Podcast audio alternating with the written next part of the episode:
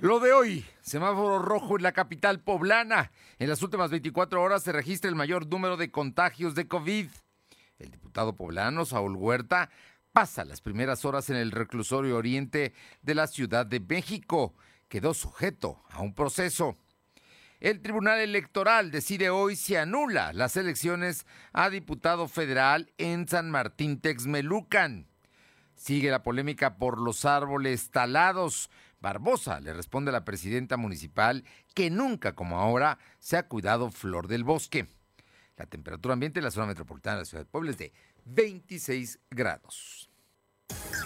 Lo de hoy te conecta. Hay bloqueos en el puente internacional. Está pidiendo el apoyo de la policía. Noticias, salud, tecnología, entrevistas, debate, reportajes, tendencias, la mejor información. Lo de hoy radio con Fernando Alberto Crisanto. ¿Qué tal? ¿Cómo está? Muy buenas tardes. Es un gusto saludarle. Bueno, ya estamos, estamos a jueves ya. Ya empieza a sentirse cerca el fin de semana. Y hoy hace calor en la ciudad de Puebla. La temperatura ambiente es de 26 grados. Por lo pronto, le, comentamos esto y, también le avisamos que Grace, el huracán, ya está saliendo de la península de Yucatán y se enfila hacia eh, Veracruz. Se estima que este sábado esté tocando tierra en Veracruz y por supuesto ya hay alerta en seis municipios poblanos, por lo menos seis municipios poblanos, todo lo que es nuestra Sierra Norte y Nororiental que colinda con Veracruz, donde podría haber lluvias intensas precisamente por el tema de Grace. Por otra parte, en el Capitolio ya se dio eh, una persona que había amenazado con estallar una bomba, ya fue entregada y esta mañana el presidente López Obrador dijo que la reforma política él la va a impulsar, él la va a presentar, aunque Ricardo Monreal ya había dado un adelanto de lo que se proponen, entre otras cosas reducir el número de diputados, el número de senadores, los organismos electorales locales como el Instituto Estatal desaparecen, todo lo absorbe el Instituto Nacional y también reduce el número de consejeros electorales a nivel nacional y de magistrados en el Tribunal Federal, entre otras cosas. Pero vamos a ver, vamos a ver qué sucede con todo esto que está ah, pasando en la política mexicana. Por lo pronto, muchas gracias a todos los que nos sintonizan en la 1280 AM. Por cierto, está en este momento allá en la 1280 AM y un querido amigo nos pide que saludemos a Mari Suárez, que está como locutora y operadora en la 1280. Mari, muy buenas tardes.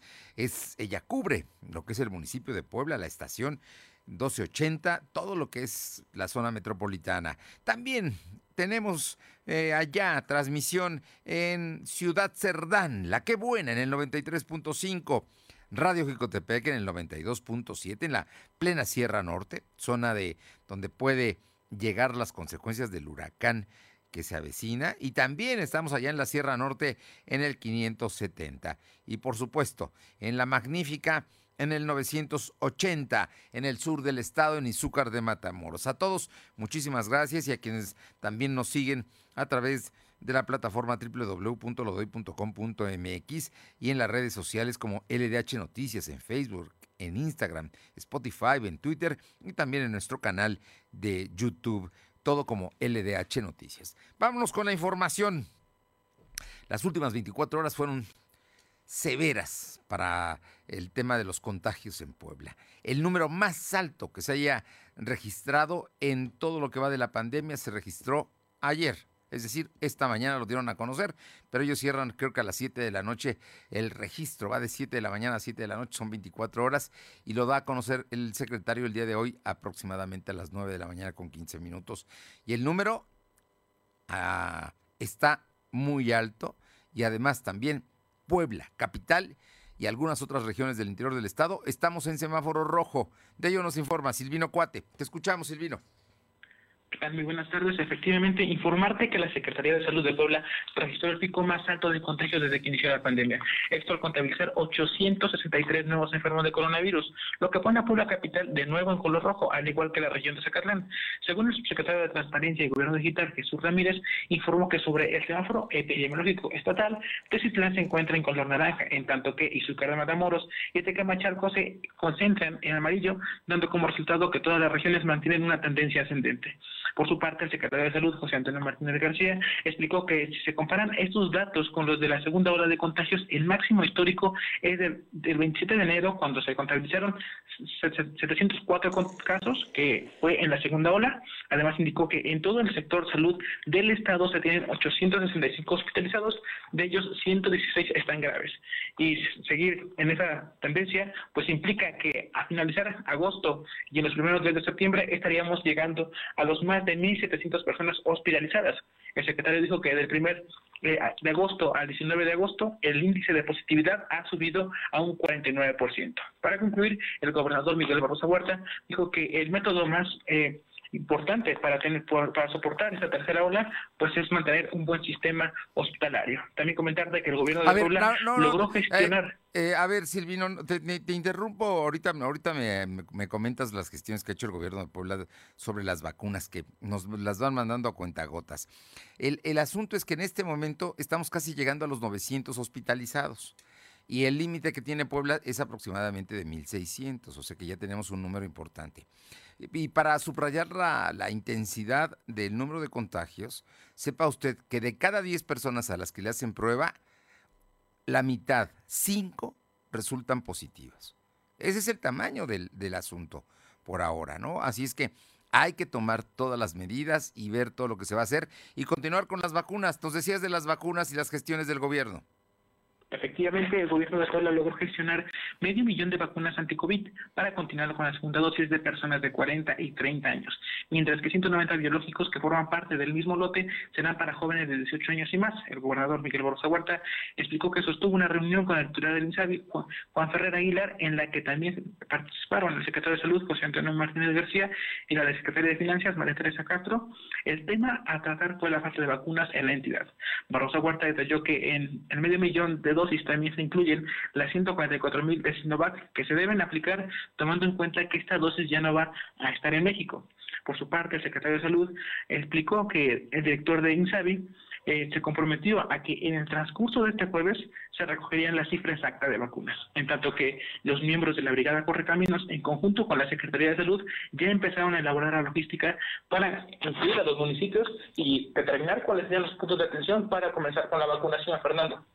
Bueno, pues así es que entonces la vacunación yo creo que va a empezar por aquí. ¿Qué te parece por ahí del, si bien nos va el sábado, pero quizá el domingo, ¿no? Empezaría nuevamente la vacunación para que nos den los municipios a dónde se van a llevar estas vacunas. Por lo pronto está el asunto y el tema de, los colores del semáforo que hoy dan a conocer oficialmente funcionarios del gobierno del estado, pues nos debe preocupar, ¿no? Estamos ya en rojo en la ciudad capital y todos los municipios de la zona metropolitana. Efectivamente, en la región pues, eh, de la capital se encuentra en color rojo, al igual que Zacatlán, y el resto de las regiones pues están en una tendencia ascendente, lo que implica que no hay que bajar las medidas sanitarias y sobre todo tener mucho cuidado por el tema de las variantes que son las más contagiosas, Fernando. Estaremos atentos. Muchas gracias. Buenas tardes. Son las dos de la tarde con nueve minutos y bueno, pues esta mañana a la una de la mañana, una de la mañana con dos minutos o tres minutos, allá en una esquina muy conocida de la Ciudad de México, una esquina que tiene además una taquería que se llama Los Parados, junto hay un Starbucks, pero ahí está Los Parados y ellos sirven pues toda la noche. La verdad está allá en Monterrey y Baja California, la colonia Roma. Bueno, pues ahí llegó eh, el diputado, iba en una camioneta, se bajó de la camioneta, ya estaba pactada su entrega ante las la policía de la Fiscalía de la Ciudad de México y minutos después llegaron un número muy importante de vehículos y ahí lo subieron a Jeep y se lo llevaron detenido. De ello nos informa mi compañera Aure Navarro y también de lo que están diciendo ya los panistas. Te escuchamos, Aure. Pues efectivamente, Fernando, como bien lo mencionas, el diputado federal Quintero Saúl Huerta Corona fue aprendido la madrugada de este jueves e ingresado al reclusorio preventivo Varonil Oriente para hacer frente a las denuncias por abuso sexual y violación equiparada contra un menor de edad. Saúl Huerta fue localizado y trasladado mediante un operativo policíaco especial por elementos justamente de la Policía de Investigación de la Fiscalía alrededor de la una de la madrugada, como bien lo decías, en la colonia Roma. Además, el legislador siempre estuvo acompañado de su defensa, quienes fueron testigos de su ingreso incluso a prisión. Escuchemos cómo fue el momento exacto de su detención. Detenido por una orden de aprehensión en su contra por el delito de violación equiparada. Usted es considerado inocente hasta que se le demuestre lo contrario. Tiene derechos a un defensor de elección. En caso de no contar con uno, el Estado le proporcionará un defensor de oficio. Tiene derecho de acuerdo a la Fiscalía General de Justicia de la Ciudad de México, pues en cualquier momento ya Saúl Huerta puede ser presentado para su audiencia inicial por los delitos sexuales de los que fue señalado desde el pasado 21 de abril, así como después de cuatro meses de haber sido denunciado por un menor de 15 años y haber perdido su fuero. Recordemos el pasado 11 de agosto, como Huerta Corona fue aprendido la madrugada de este jueves para rendir cuentas a la justicia mexicana, Fernando. Bueno, pues ahí está ya. Oye, ¿qué dice el PAN sobre todo esto? Bueno, en ese sentido te puedo comentar que, bueno, con el ingreso de Saúl Huerta prisión para ser juzgado por el doble delito de abuso sexual y violación equiparada contra menores, pues la voces de los panistas en Puebla piden al resto de las víctimas a denunciar a su agresor ante la Fiscalía General del Estado o la Fiscalía General de Justicia de la Ciudad de México. Este jueves, la dirigente estatal del PAN, Genoveva Huerta Villegas, así como la diputada federal electa Carolina Bolregar Martínez, reiteraron que en Puebla pues hay más casos lamentablemente de menores que fue fueron agredidos por Huerta Corona. Y bueno, de ellos mencionaron que al menos tienen conocimiento de cuatro casos. Reiteró que se ha detectado más varones adolescentes que corresponden a la Junta Auxiliar de San Francisco Teotimihuacán, que sufrieron de abuso sexual por parte del acusado. De ahí que hicieron una vez más el llamado a las víctimas para que denuncien ante la autoridad, Fernando. Bueno, pues ahí está el asunto. Vamos a ver hasta dónde llega el tema, pero Saúl Huerta ya es diputado federal no tiene fuero, pero es diputado federal y representaba a Puebla por el partido Morena. Gracias. Gracias. Vámonos a otros temas, a otros temas, porque el día de ayer por la tarde corrió como reguero de pólvora una orden de aprehensión de un juez de eh, un juez poblano, un juez de, de, aquí de Puebla, un juez de control, de que había orden de aprehensión en contra de eh, Luis Ernesto Derbez. El asunto es que nunca se dijo que qué juez ni qué juzgado, ni tampoco la fiscalía lo precisó en dónde está llevando a cabo esta carpeta de investigación. Se supone que es una orden de aprehensión en contra de eh, Derbez, rector de la UDLAP, reconocido por la Fundación Jenkins, y también de otros dos rectores y un funcionario más de la universidad, además de dos abogados. El asunto es que, bueno, la Fundación Merchant Jenkins, no sé si tarde, pero fue hasta hoy Ah, por la mañana, ya entrada la mañana, cuando fijó posición. Alma Méndez, platícanos toda esta historia. Gracias, Fernando. Muy buenas tardes a ti. El auditorio de los días, como bien comentas, la Asociación Mary Jenkins presentará una queja formal contra los jueces 24 y 60 de la Ciudad de México ante el Consejo de la Judicatura para que se investigue su proceder, vínculos y complicidades. Además de que acusó nuevamente al gobierno del Estado eh, por realizar una persecución política estructurada eh, encabezada por Miguel Barbosa Huerta debido a la fabricación de órdenes de aprehensión. Y bueno, pues como ya comentabas al auditorio, efectivamente esto fue después de que ayer en la noche pues se diera a conocer o trascendiera eh, un giro de orden de aprehensión contra el, rector Luis Ernesto Derbez. Y bueno, pues comentarte que mediante un comunicado la Fundación enfatizó que dicha queja será un elemento importante en la revisión que realiza la Unidad de Inteligencia Financiera encabezada por Santiago Nieto, pues este es una prueba para confirmar los atropellos en contra de los integrantes de la familia Jenkins, Landa y los abogados, pues a su decir, desde el 2018 fueron exonerados por la CG y la CGR eh, sobre señalamientos vertidos y que además violan la Constitución. Y bueno, pues en esta tesitura el Consejo eh, Coordinador Empresarial hizo el llamado para eh, respetar las leyes y pidieron respeto a que a la libre empresa de una institución como la Universidad de las Américas. Esto después de que eh, eh, en entrevista para lo de hoy, el presidente Ignacio Larcón Rodríguez Pacheco dijo desconocer el fondo y trasfondo jurídico, pero aseguró que no se puede pegar a una institución educativa de más de 70 años, además de que es la más importante del país y que genera un número considerable de empleos. Esto es parte de lo que comenta. Las leyes, eh, desconocemos el fondo y el trasfondo, porque aquí hay mucho trasfondo ya de muchos años del tema jurídico que no es parte que nos corresponde a nosotros. Lo único que hemos estado peleando es la libre empresa, que no podemos pegar a una institución de más de 70 años, una institución que es de las más importantes del país, que genera muchísimos empleos. Entonces, bueno, yo espero que en el tema legal y jurídico se lleguen mejor a los mejores términos. La información, Fernando.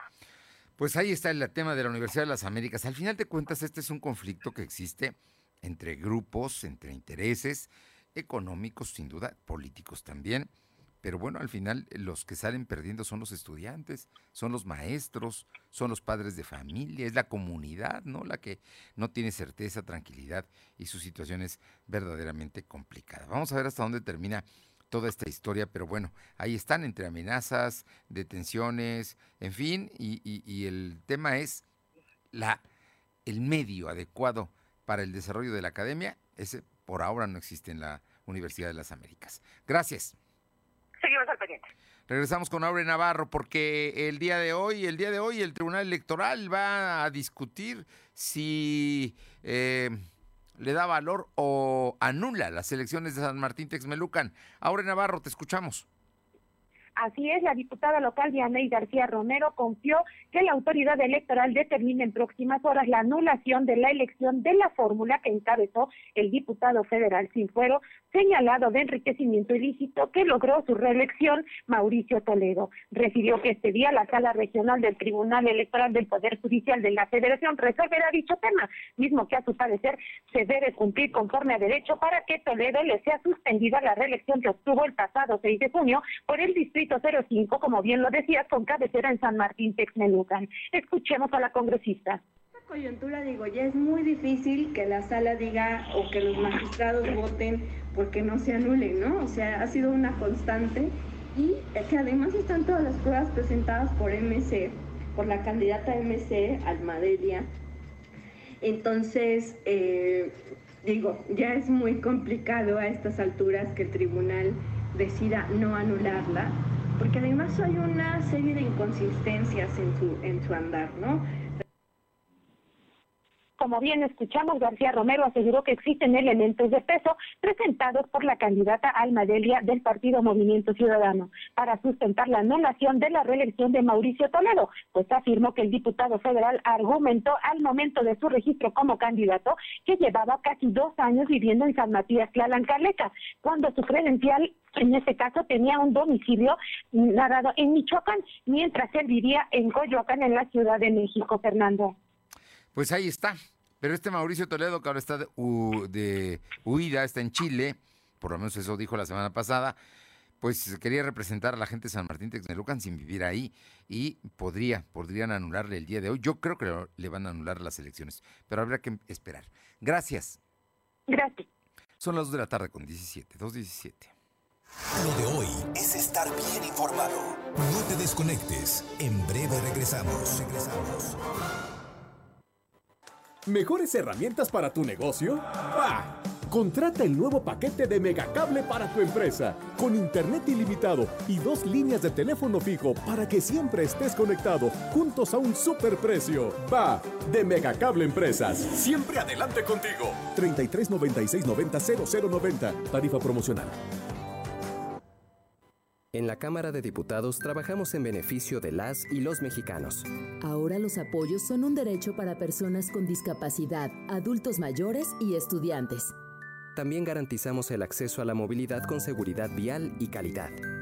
Y frente a la pandemia, regulamos el teletrabajo y prohibimos la subcontratación de personal. Estas leyes ya son tus derechos. Cámara de Diputados, Legislatura de la Paridad de Género. Clases estrenando un estilo único y cool en Coppel.com. Encuentra mochilas desde 389 pesos de contado, tenis infantil Charlie desde 499 pesos de contado o playeras de tus personajes favoritos como Paw Patrol y gran variedad en jeans, calzado y las mejores marcas de laptops y tablets. Solo del 27 de julio al 31 de agosto del 2021. Mejora tu vida, Coppel. Lo de hoy es estar bien informado. Estamos de vuelta con Fernando Alberto Crisanto. Personajes de hoy, las ideas y los hechos se comparten en la entrevista. Estamos hoy con Mónica Monroy, la maestra Mónica Monroy, que es directora de profesionalización docente de la UPAEP. Y es un tema muy importante porque ella ve el tema de siete maestrías, de cómo se pueden aplicar, pero además pueden ser maestrías a distancia. Es un asunto de profesionalización precisamente de los maestros. Mónica, muy buenos días. Hola, muy buenos días. Muchas gracias por el espacio. Efectivamente, Aquí en la UPAEP tenemos siete maestrías que están orientadas a la profesionalización docente y de profesionales de la educación en servicio. Eh, voy a nombrarlas brevemente, la maestría en pedagogía, en liderazgo y gestión educativa, desarrollo humano y educativo, tecnología educativa, educación matemática, orientación y desarrollo familiar y estudios históricos. Eh, se dedican eh, precisamente a formar docentes en servicio. Eh, en este periodo académico de otoño, si bien ya estamos regresando de manera híbrida a UPAEP, este periodo vamos a iniciar de manera online síncrona, es decir, los profesores se conectan en línea y a través de videoconferencia en el horario de clase. Estas maestrías han generado un impacto importante en la educación en la región y sobre todo en el estado de Puebla. Hemos formado a más de 5.000 profesionales de la educación y lo que buscamos es que ellos a través de estos programas desarrollen tanto herramientas como enfoques que les permitan eh, hacer mejor su labor. Eh, particularmente en esta área, a, partir que inició la pandemia, en, agosto del año pasado, desarrollamos un diplomado que se llama Gestión de Procesos Educativos a Distancia en Tiempos de Crisis, que tenía la finalidad de brindar a los docentes herramientas para atender distintas situaciones que pueden ir desde cómo gestionar procesos a distancia, la parte de manejo socioemocional de los estudiantes, cómo tratar con los padres de familia y hacer equipo de familia-escuela, eh, pues, cómo manejar también tecnologías de la información. Nada sencillo, temas importantes, ¿no? Efectivamente, o sea, el docente ahorita tiene un reto importante, si bien cuando salimos en la pandemia el trabajo a distancia fue todo un reto, el regreso híbrido todavía lo es más. Necesitan manejar ahorita ya que va desde poder tener una buena planeación de los procesos, el tener estudiantes que van a estar yendo y viniendo, ¿no? dependiendo los tiempos que haya establecido la escuela, también esa contención socioemocional porque todas las familias han sido trastocadas por esta situación de pandemia y pues estas herramientas pues se tienen que ir aprendiendo, ¿no? Ahora lo pueden hacer a distancia ellos, no necesariamente venir aquí a la UPAEP en Puebla. Efectivamente, ahorita tenemos por ejemplo la maestría en pedagogía y tecnología educativa que tenemos la modalidad por videoconferencia que ellos se inscriben y pueden tomar las clases desde cualquier parte del interior del estado eh, y ya las demás maestrías, eh, ahorita estamos en un modelo a distancia mientras estemos este, en esta situación de pandemia. Entonces creo que también son estas, estas bondades de la tecnología y estas modalidades, pues permiten que estos profesores que están pues en esas trincheras, en, en, zonas rurales, en donde quizá el traslado les llevaría mucho tiempo, pues esto permite que ellos se puedan conectar y desde donde estén puedan acceder a estos programas de calidad. ¿Cómo tener acceso a ellos? Pues mira, eh, eh, nuestras inscripciones están abiertas, iniciamos clase este 21 de agosto y todavía van a estar abiertas hasta el 30. Eh, escriben a posgrados.educación.upaep.mx y pueden hacer su proceso de admisión en línea este, en un solo día. Y también quiero resaltar algo, ¿no? Este, la UPAEP eh, con estos programas eh, da una beca del 70%. es la beca más alta de todos los posgrados de UPAEP y la finalidad es que pues la UPAEP contribuye a través de mejores, de docentes mejores formados a una mejor educación en el estado de Puebla. Entonces creo que es una excelente oportunidad y que quienes nos escuchen, pues ojalá y puedan también aprovechar.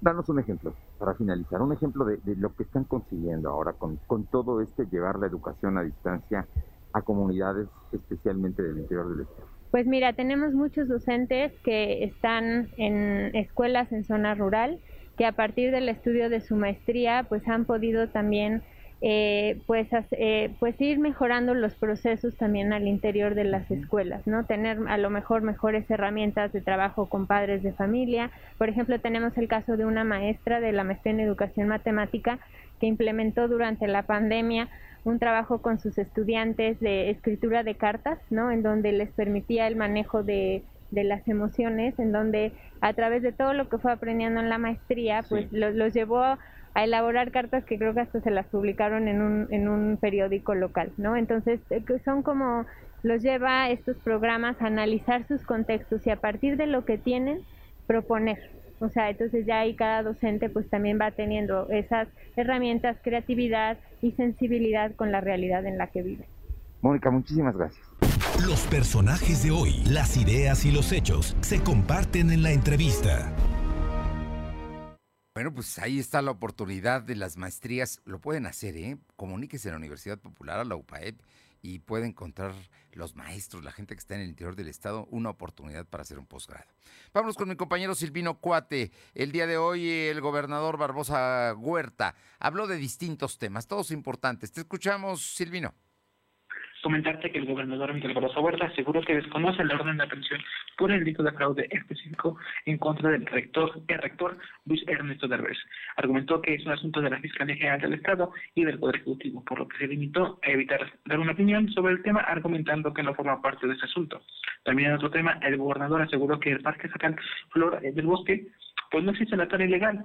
Sin embargo, en gobiernos anteriores se permitió pues el construimiento, eh, la construcción de un fraccionamiento que estuvo, entonces estuvo coludido el ayuntamiento del pasado gobierno. También debido a las condiciones de deuda ocasionadas por la plataforma Audi, la administración estatal comenzará la revisión del contrato de desarrollo, así lo informó el mandatario, quien aclaró que todavía no se impulsa el litigio frente a los tribunales, sino que sea en una intervención entre la Secretaría de Economía Estatal para realizar un análisis jurídico y posteriormente tener todas las pruebas para poder eh, determinar cuáles son los, los asuntos por los que se generó tanta deuda con esta plataforma, Fernando. Bueno, pues ahí está este asunto. ¿Qué más, qué más trató el gobernador eh, Silvino? También comentarte que pues él esta mañana la Secretaría de Gobernación, Ana Lucía Mayor, pues conocer que ya está presente como tal eh, el huracán Grace, que tocaría territorio poblano y se prevé que provoque afectaciones por lluvias torrenciales en las regiones de Coetzalan, Chicotepec, Zacatán y lluvias fuertes en Ciudad Cerdán, Tecitlán y Tepeaca. Por ello se habilitaron 622 refugios con capacidad de 117.996 personas. La funcionaria indicó que el, el huracán categoría 1 impactaría el norte de Veracruz al sur de Tamaulipas este sábado y los efectos de agua y empezarán a sentir en la entidad poblana mañana. La secretaria aseguró que para evitar algunas emergencias de dependencia a su cargo en coordinación con Protección Civil ya empezaron a elaborar los protocolos y recomendó a la ciudadanía también tomar todas sus medidas. Recordemos que es muy importante guardar toda la documentación que es muy requerida. Fernando. Esto en los municipios de la Sierra Norte de Puebla, ¿no? Tanto la Sierra Norte como la Sierra Nororiental. Efectivamente, en estos puntos estaremos viendo con más intensidad la lluvia, por ello hay que tomar todas las precauciones necesarias. Muchas gracias. Buenas tardes. Le informo que en este momento, tras su detención, está empezando, ahorita está empezando la audiencia del diputado Saúl Huerta con un juez de la Ciudad de México. En este momento está arrancando esta eh, audiencia que es parte del procedimiento de luego de la detención. Vamos con mi compañera eh, Aure Navarro para que nos comente sobre, bueno, pues el trabajo que lleva a cabo la Comisión de Igualdad de Género en el Congreso local. Mira que si alguien trabaja, trabajó en esta Cámara fue Rocío García Olmedo, la verdad, y creo que con resultados. Adelante, Aure. Bueno, parece, Aure, estamos al aire.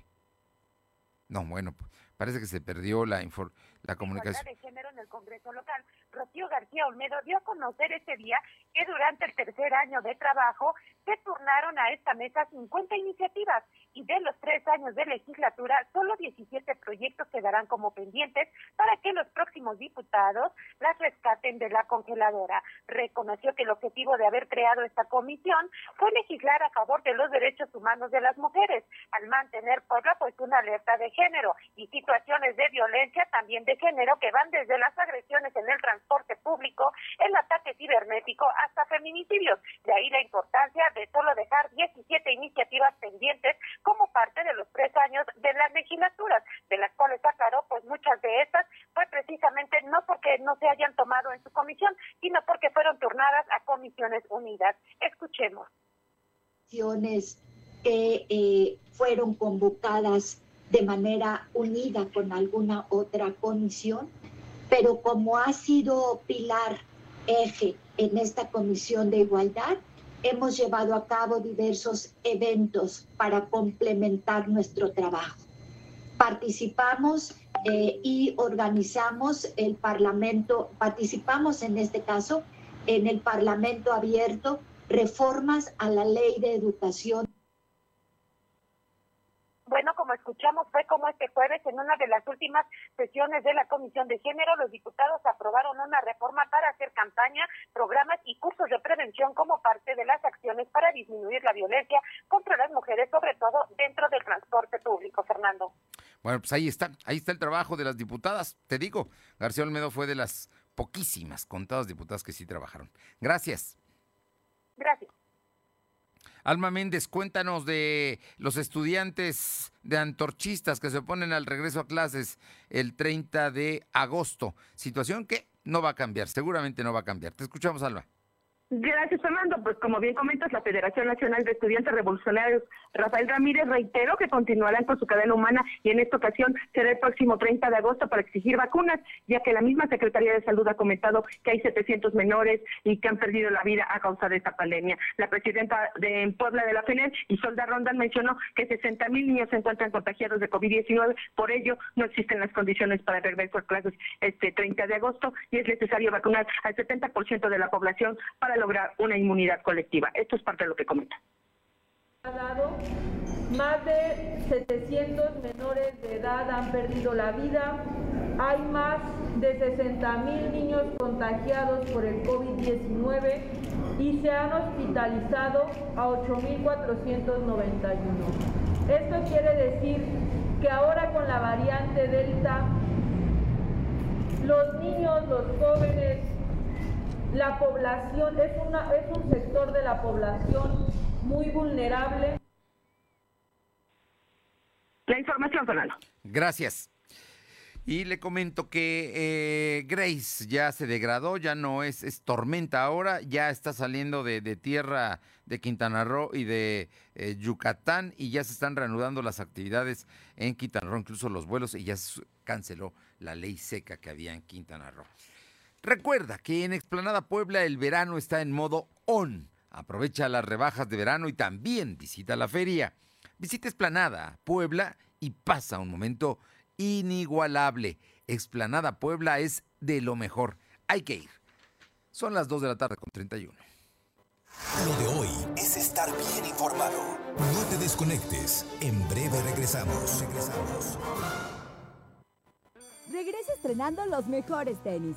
Descubre todos los estilos de calzado que Coppel Canadá tiene para ti. Y llévate las mejores marcas de tenis como Nike, Puma, Adidas, Sportline y Refil para tu regreso a clases. Cómpralos ya en coppel.com y recuerda que con tu crédito Coppel es tan fácil que ya lo tienes. Mejora tu vida, Coppel.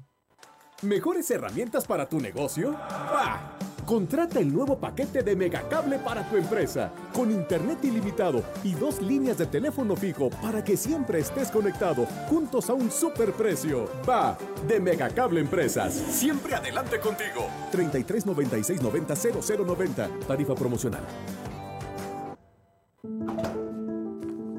Esto es violencia política en razón de género. Estás exagerando.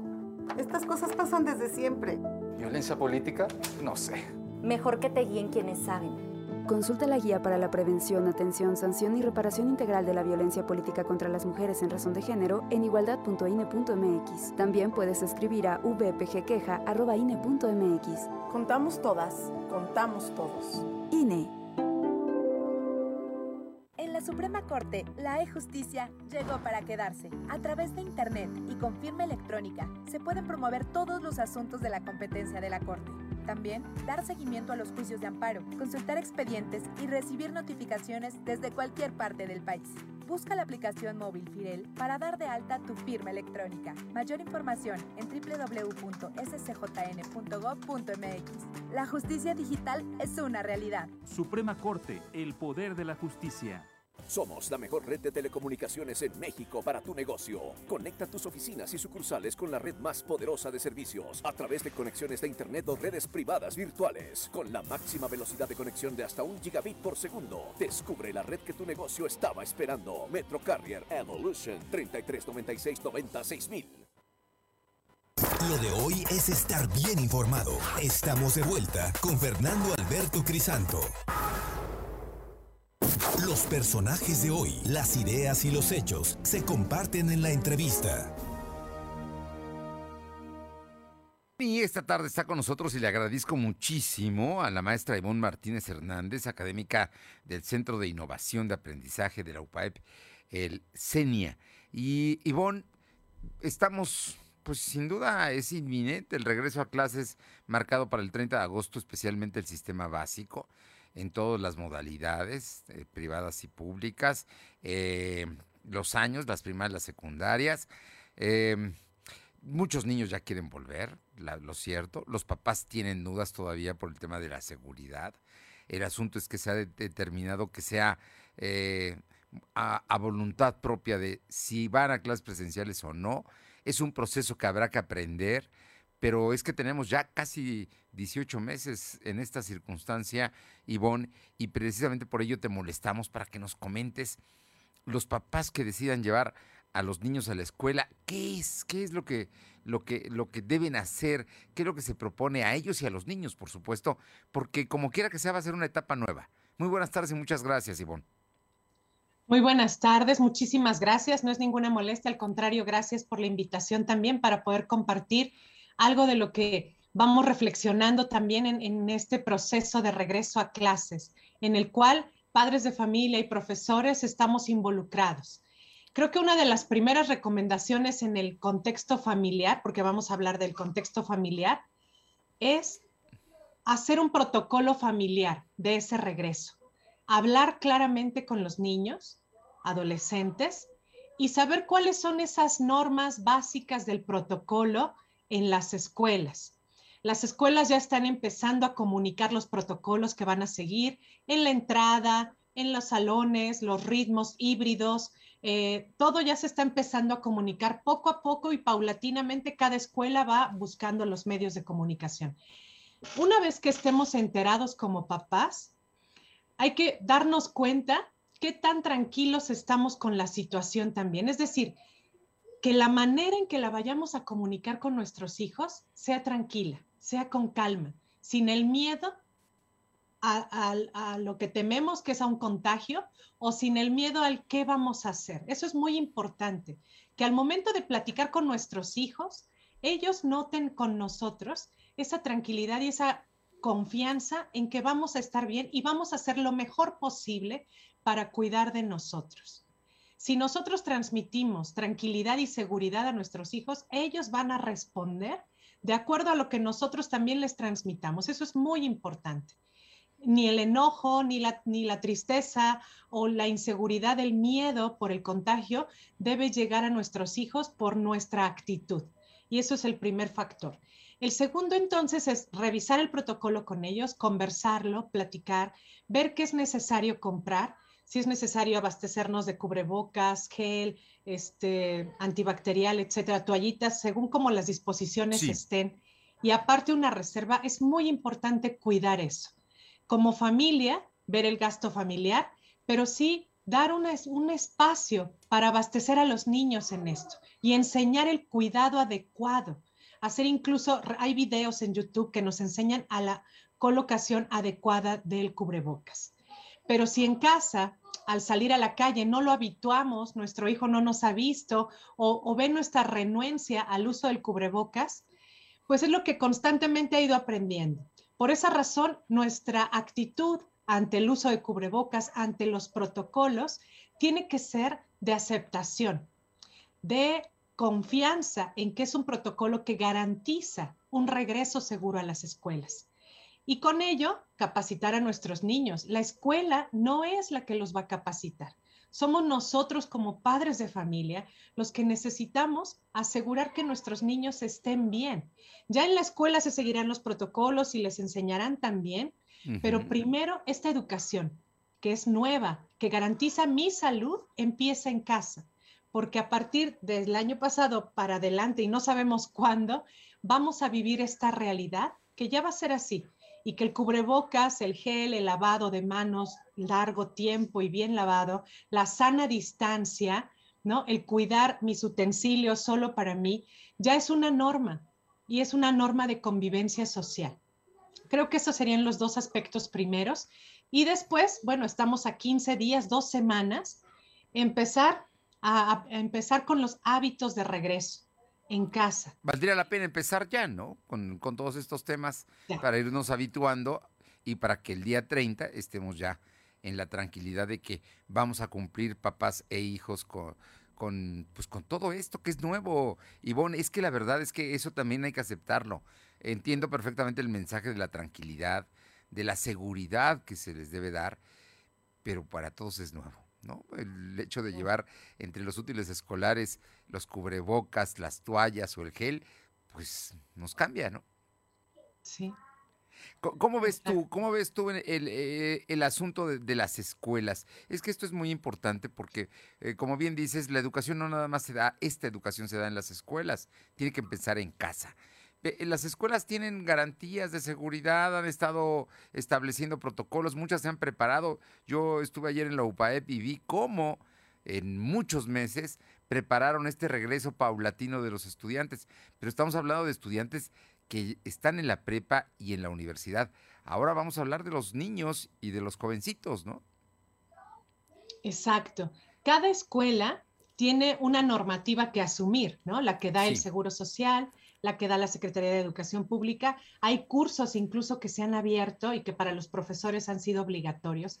Y eso se asume obligatoriamente. Pero adicional a lo que ya disponen estos organismos, es importante que la escuela haga su propia labor, carteles, eh, comunicados a los profesores, ensayos del protocolo, medir los tiempos también, saber cómo actuar en caso de un contagio, qué comunicar, qué, pasos se siguen para comunicar todo esto, las observaciones que se tienen que hacer en clase. Pero entonces, sí hay normativas generales y cada escuela tiene que añadir y poner más de su parte todavía para adicionar a esto un espacio seguro. Así como comentas de, de UPAEP, ¿no? Se trabajó en un protocolo, pero no solo es el protocolo y paso uno, paso dos, paso tres, sino hay una documentación que se fue haciendo a lo largo de este año para ir armando distintas normativas desde en los laboratorios. ¿Cómo se va a actuar en un laboratorio?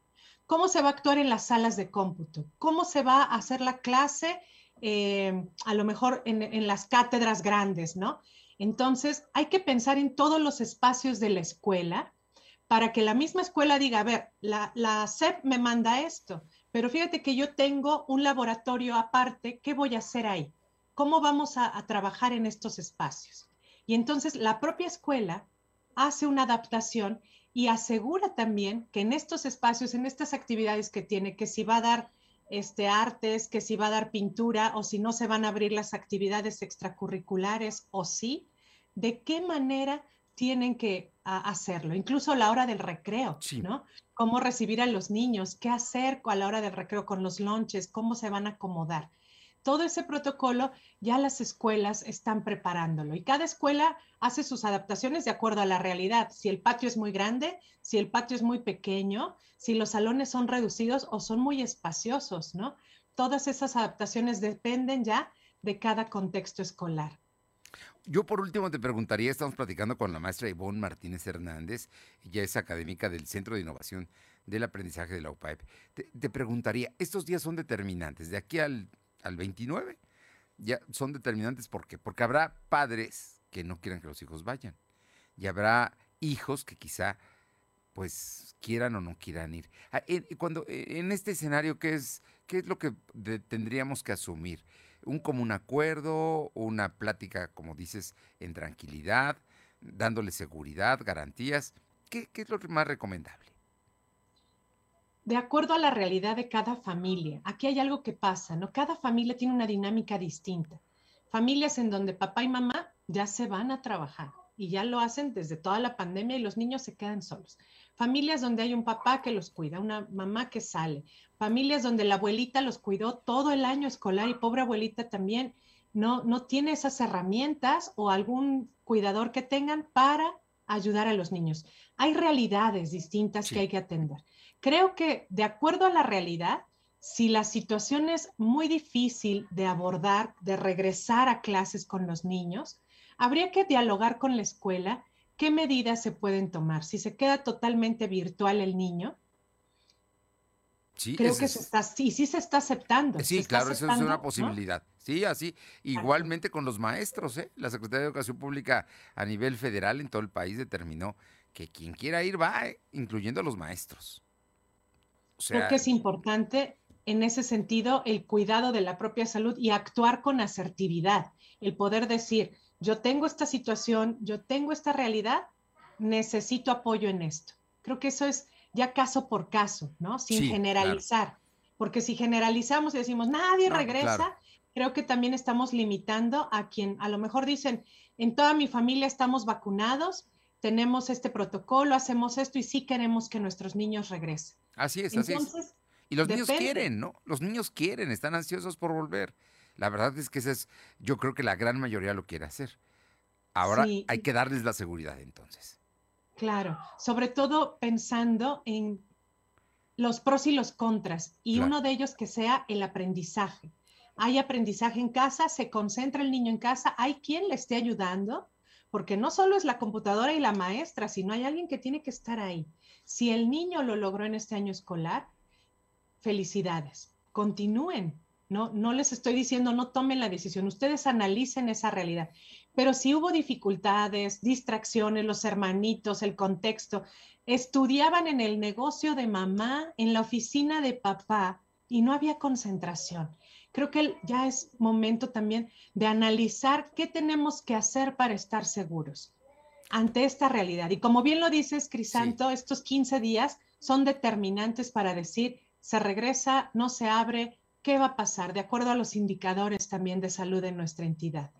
Pues vamos a estar muy pendientes, pero creo que nos das muchas, muchas buenas recomendaciones como para poder tomar la mejor decisión. Al final de cuentas hay que tomar la mejor decisión pensando en la salud de ellos y por supuesto en el aprendizaje que es fundamental también para su vida. Quería añadir algo. Por favor. No sé si- Sí, Hay una, eh, vi una infografía muy chiquita, tres pasos de que, que se le imprimen al niño y se le pone en la mochilita o en la lonchera, ¿no? Si se te cae el cubierto, lo guardas, lo desechas. Si el cubreboca se te cayó, lo guardas y lo desechas después en casa. O sea, con unos dibujitos muy concretos para el niño, hacerle saber qué hacer en esas situaciones en donde no va a estar mamá y papá, que lo va a ver. Porque en casa lo veíamos, ahora no. Entonces, hay medidas también que podemos tomar para seguir cuidando de ellos en donde se encuentran. Y los adolescentes, bueno, es otro mundo, pero también hay que recomendar y, como papás decir pasos a seguir para seguir cuidando como cuidándonos como familia.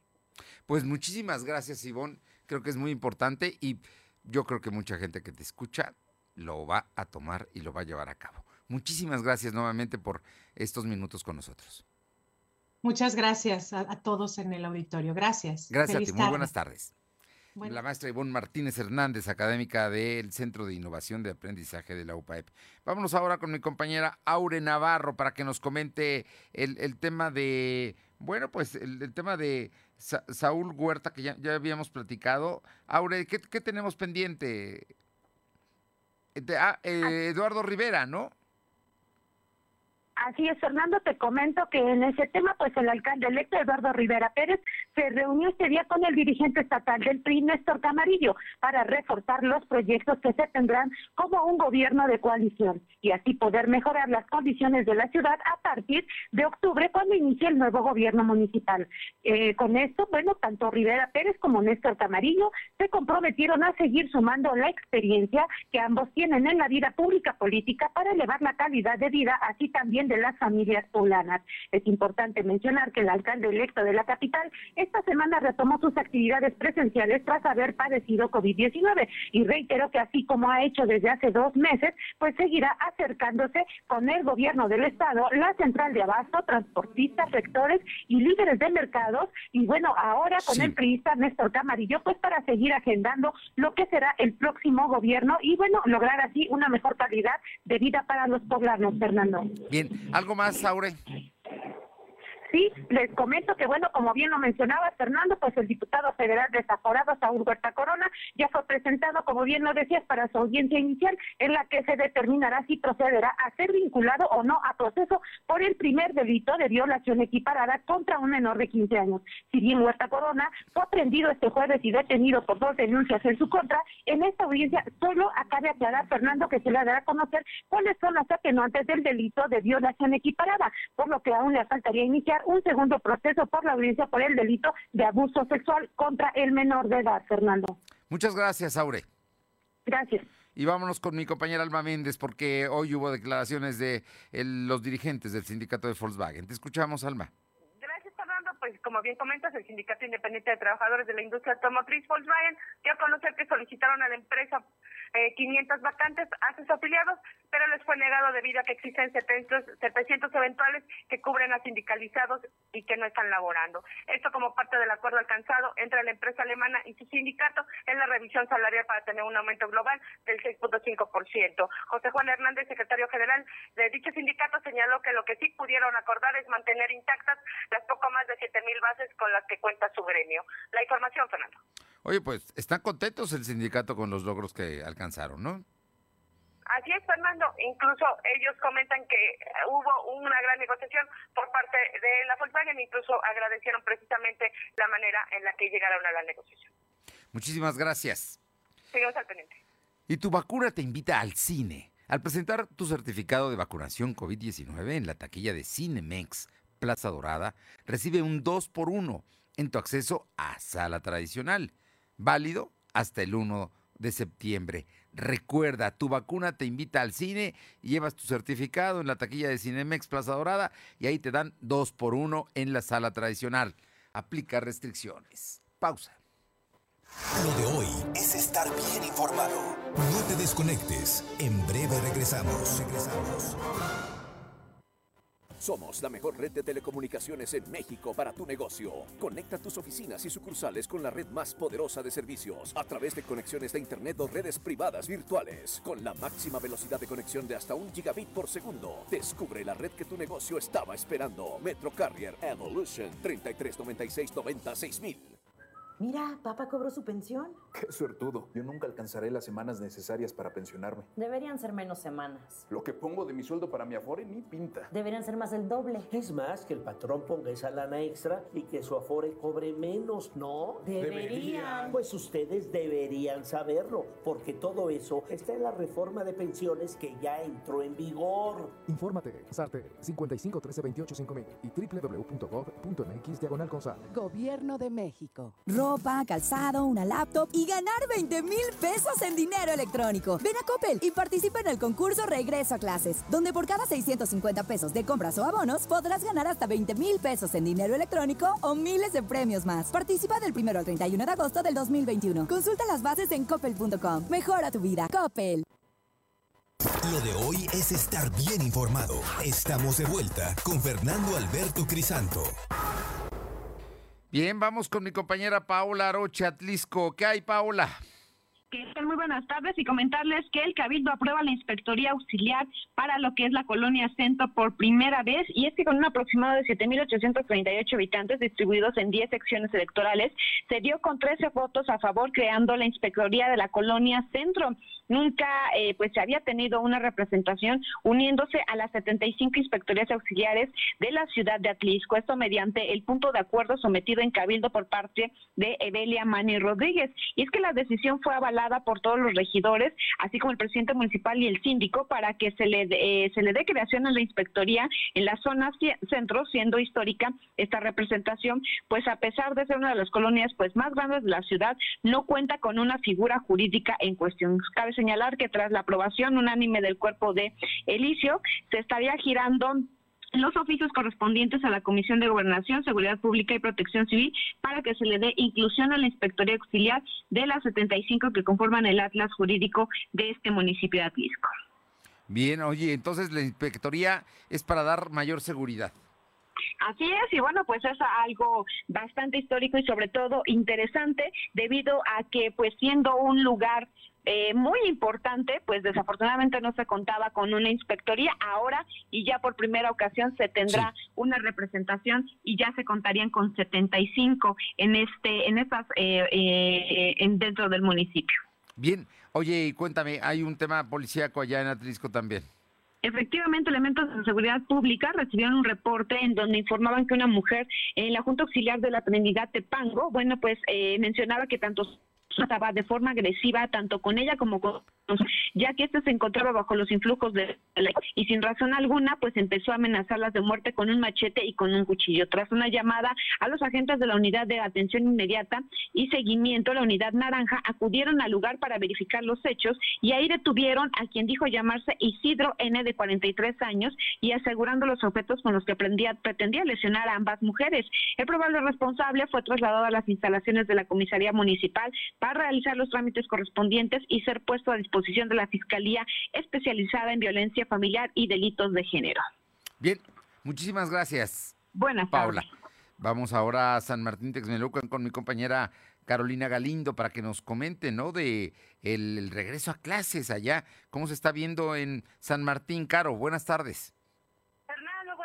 A ti y al auditorio. Pues comentarte que padres de familia de la región, al menos cuatro de cada diez están a favor de que los niños regresen a las aulas. Comentarte que principalmente madres de familia de San Salvador, El Verde y de Texmelucan consideraron que ya es urgente que los niños acudan a las aulas porque las clases virtuales no han sido pues de tanta utilidad como ellos esperaban. Entonces, pues ellos confían en que los contagios puedan disminuir en la próxima semana y con ello se permite el regreso a las aulas para que los niños tengan un mejor aprendizaje.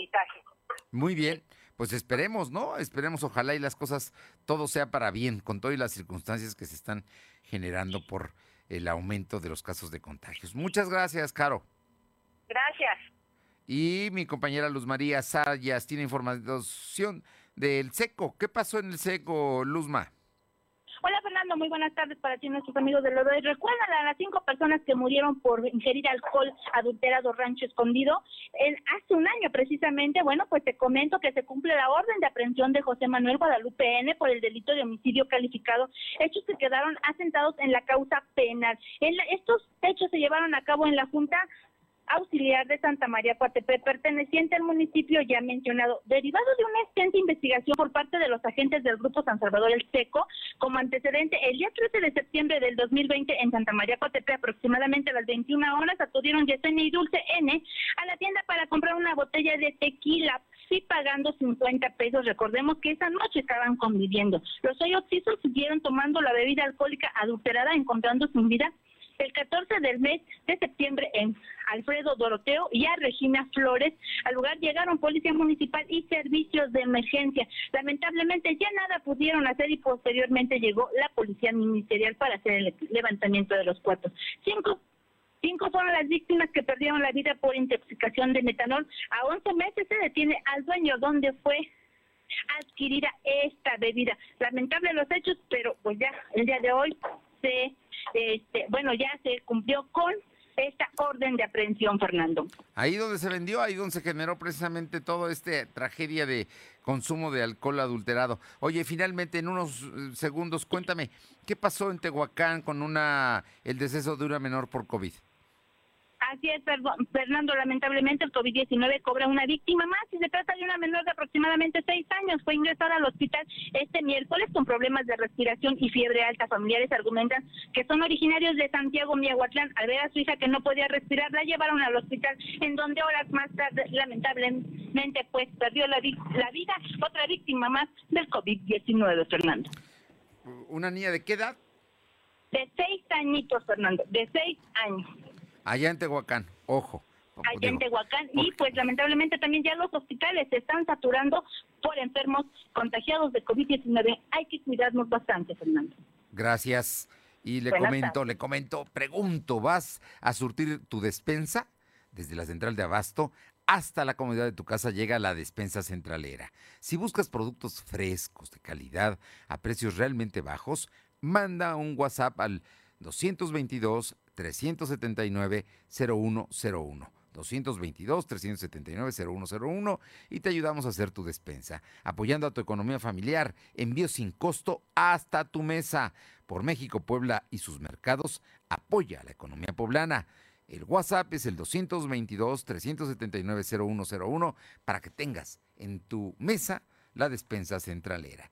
Y ya nos vamos rápidamente, nada más le comento que, bueno, pues en el INE ven miopía en la reforma para purgar a este Instituto Electoral del Estado y por otra parte mm, matan a un periodista en Veracruz. Este, este pues, es un asunto nuevamente de la violencia contra eh, pues, contra los periodistas, ¿no? La reforma electoral la voy a enviar yo, dijo esta mañana al presidente Andrés Manuel López Obrador. Gracias por estar con nosotros. Nos encontramos mañana viernes aquí en punto de las dos. Por lo pronto, vamos a cuidarnos. Hasta mañana. Gracias. Fernando Alberto Crisanto te presentó Lo de hoy radio. Lo de hoy radio. Te esperamos de lunes a viernes, de 2 a 3 de la tarde por esta frecuencia, en la cobertura más amplia a nivel estatal. Y síguenos en internet www.lodehoy.com.mx y en nuestras redes sociales como arroba LDH Noticias. Lo de hoy radio.